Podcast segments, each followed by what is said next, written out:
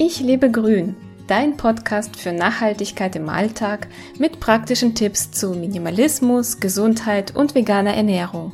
Ich bin Lisa Albrecht und freue mich, dass du dabei bist. Hallo und herzlich willkommen. Schön, dass du wieder da bist. Gestern Abend saß ich auf der Couch und habe ein bisschen bei Instagram gesurft und mich hat ein Bild richtig angesprungen und da war eine Milchalternative, eine vegane Milchalternative zu sehen die genauso wie Kuhmilch schmecken soll. Die ist ganz neu und da dachte ich so, wow, das gibt's jetzt. Und gleichzeitig habe ich auch gedacht, braucht man das wirklich? Und was ist da überhaupt drin?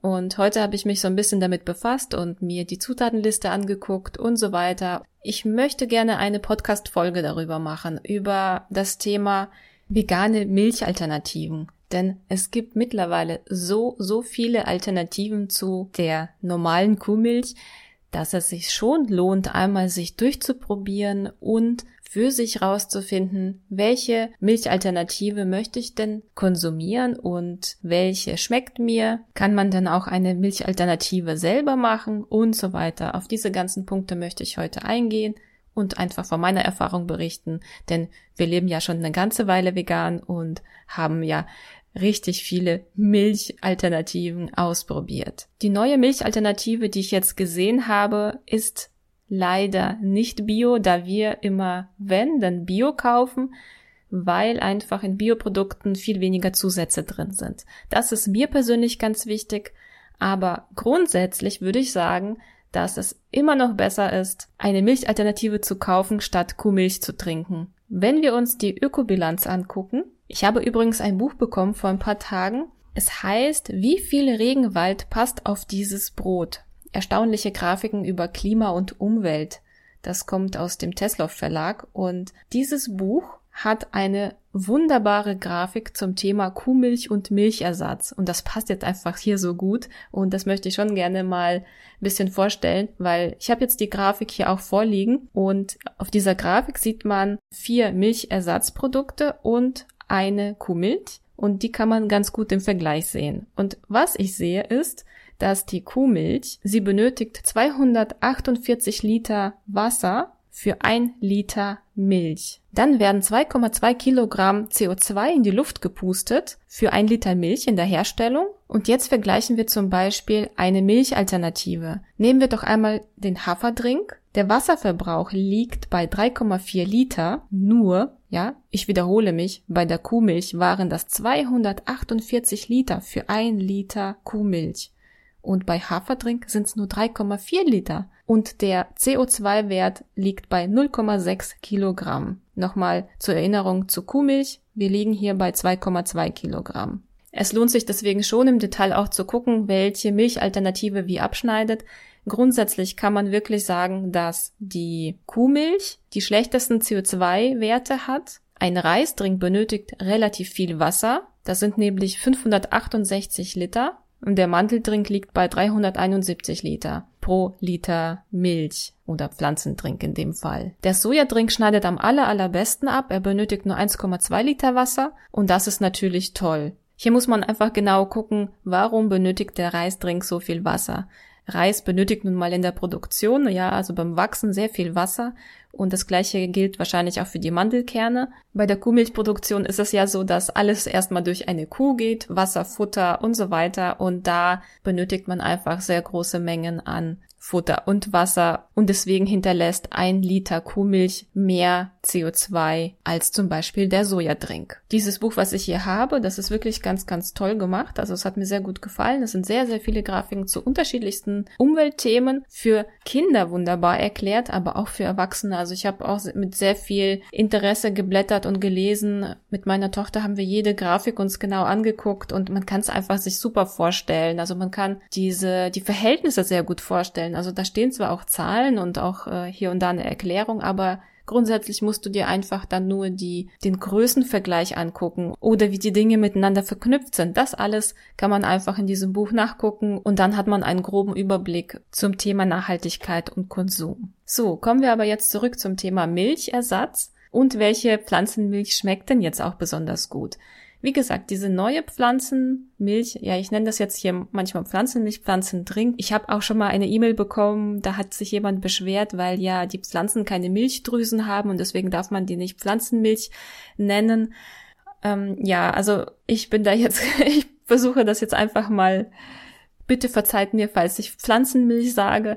Ich versuche jetzt einfach mal Pflanzendrink zu sagen oder Milchalternative. Also diese neue Milchalternative, die ist auf Haferbasis, die hat genauso viel Fettgehalt wie die Kuhmilch und hat gewisse Zusätze, um nach Kuhmilch zu schmecken. Ich habe sie noch nicht probiert. Ich hatte noch keine Gelegenheit, sie zu probieren, aber ich habe ganz viele Kommentare gelesen und es gab doch jede Menge Menschen, die sagen, oh, die war richtig, richtig lecker. Und dann gab es auch ein paar, die gesagt haben, nö, hat eigentlich gar nicht so gut geschmeckt, wie ich dachte. Oder so gar nicht nach Kuhmilch geschmeckt. Ja, die Frage ist, muss denn diese Milch oder diese Milchalternative, muss die denn wirklich wie Kuhmilch schmecken? Sagen wir mal so. Ich freue mich über jede Milchalternative, die die Kuhmilch ersetzt. Wirklich. Und da ist es mir ziemlich egal, was drin ist. Es geht eher darum, dass wir aufhören, so viel Milchprodukte zu konsumieren. Weil wenn man sich mit der Milchthematik befasst und mit der Massentierhaltung, ist es wirklich nicht schön. Und deswegen freue ich mich wirklich über jede gekaufte Milchalternative. Für Menschen, die gerade erst umstellen die Ernährung, die gerade erst vegan werden oder einfach nur weniger Milch konsumieren möchten, also Kuhmilch, Natürlich ist das für sie erstmal schwierig, weil die Milchalternativen doch anders schmecken. Natürlich, wenn sie aus Mandeln bestehen oder Reis oder Hafer oder Soja, natürlich schmecken sie nicht nach Kuhmilch, ja, also oder wie Kuhmilch. Sie schmecken anders. Wenn man aber diesen Kuhmilchgeschmack kennt und sich dran gewöhnt hat und das auch irgendwie von einer Alternative erwartet, und dann schmeckt die vielleicht gar nicht so, dann ist man vielleicht enttäuscht und kauft sie vielleicht dann nicht mehr und dann wird diese Person wieder Milch konsumieren. Deswegen freue ich mich, dass es sowas gibt. Ich freue mich, dass es eine Kuhmilch-Alternative gibt, die so ähnlich schmeckt. Das ist super. Ich habe festgestellt, dass wenn man, je länger man vegan isst, umso weniger benötigt man die Alternativen, sowohl Fleischersatz als auch Milchersatz.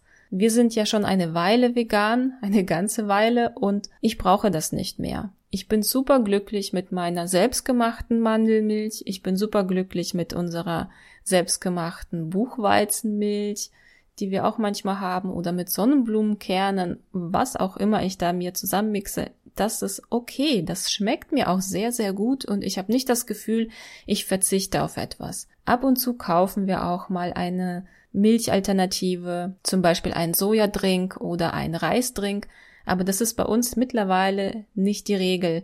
Am meisten machen wir uns die Milch selbst, weil wir damit einfach flexibler sind und wir sparen uns jede Menge Müll. Diese Getränkekartons oder diese Getränkeverpackung, ich möchte sie so gut es geht vermeiden. Wenn wir unterwegs sind, wenn wir im Urlaub sind, wenn ich keinen Mixer dabei habe oder wie auch immer, dann kaufen wir auch manchmal eine Pflanzendrinktüte. Aber ansonsten versuchen wir das selbst zu machen. Das geht übrigens ganz leicht und kann wirklich jeder innerhalb weniger Minuten seine Milch selbst herstellen. Außerdem, wenn ich mir meine Milch selber mache, ich kann selber bestimmen, wie intensiv die Milch schmecken soll. Mache ich mehr Mandelmus rein, also ich mache das gerne mit Mandelmus, dann schmeckt sie natürlich viel cremiger und intensiver. Ich kann auch noch ein, zwei Datteln reinmachen oder ich kann noch ein bisschen Vanille reinmachen. Also ich kann ja selbst einfach für mich entscheiden, wie intensiv möchte ich sie jetzt gerade haben und so weiter. Und dann bin ich da ganz flexibel und habe die optimale Milch für mich. Im Geschäft gibt es jetzt so eine große Auswahl an Pflanzendrinks.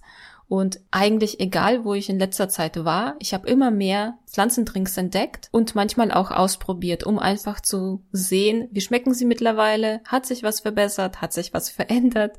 Ich gucke auch immer wieder auf die Zutaten, und vergleiche. Wenn wir eine Milchalternative kaufen, dann achten wir darauf, dass da kein Zucker drin ist und dass das Produkt bio ist. Ich kann auch wirklich bestätigen, dass jeder Sojadrink unterschiedlich schmeckt. Wenn jemand sagt, oh, mir schmeckt einfach Sojadrink nicht, dann hast du einfach noch nicht alle probiert. Es gibt definitiv eine Sorte, die dir bestimmt schmeckt. Probier einfach mal ein paar durch und du wirst feststellen, die schmecken ja doch alle unterschiedlich.